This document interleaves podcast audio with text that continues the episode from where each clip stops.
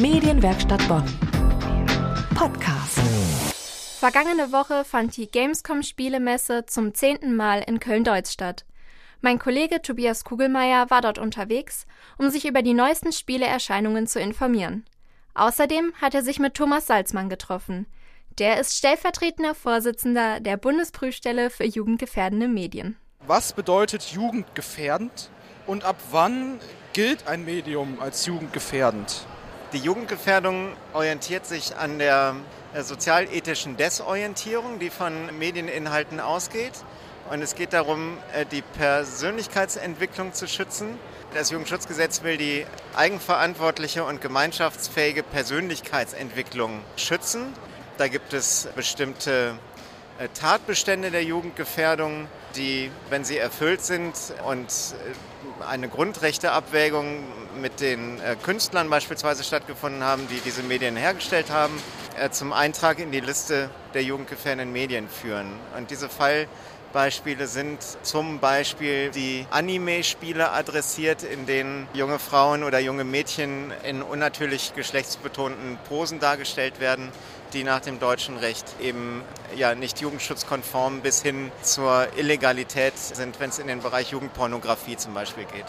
Sie haben jetzt erzählt, dass es in unterschiedlichen Medien, also Computerspielen, sowas vorkommt. Wie kann man das sicherstellen, dass alles gefunden wird? Dass alles gefunden wird, kann man nicht sicherstellen. Vor allen Dingen sucht die Bundesprüfstelle nicht selbst nach den Medieninhalten. Es ist keine Behörde, die quasi Marktbeobachtungen betreibt, sondern sie handelt immer nur auf Antrag oder Anregung einer anderen Stelle, die dazu berechtigt ist. Das sind alle Behörden in Deutschland. Dazu gehören beispielsweise auch alle Schulen und die anerkannten Träger von Jugendhilfeeinrichtungen. Die können auch Anträge und Anregungen stellen auf Überprüfung bzw. Indizierung, so nennt man dann die Listenaufnahme von Träger- und Telemedien.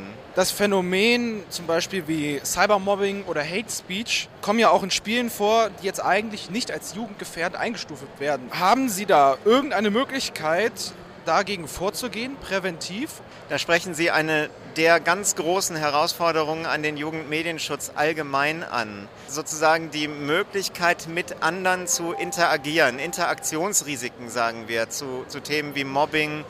Ein echtes Problem, was Sie äh, bisher im Jugendmedienschutzsystem nicht abgebildet haben, rechtlich, sondern wir haben Straftatbestände. Äh, beim Mobbing sind es Beleidigungen, andere Straftatbestände, die dann sozusagen auf dem Strafrechtswege verfolgt werden müssen. Aber zum Beispiel im Moment ist es so, dass das Bereithalten einer Chat-Funktion im Online-Spiel kann kein Indizierungsgrund nach momentaner Spruchpraxis sein. Da ist aber jugendschutzrechtlich momentan einiges in Bewegung. Der Gesetzgeber und die Verantwortlichen überlegen sehr stark, wie man diese neuen Risiken, die ja auch an den, an den Inhalt des Spiels überhaupt nicht anknüpfen, sinnvoll jugendschutzrechtlich erfasst werden können.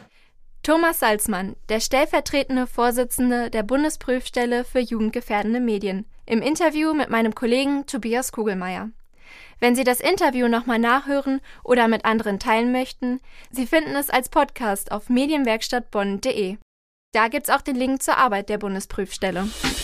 Medienwerkstatt Bonn.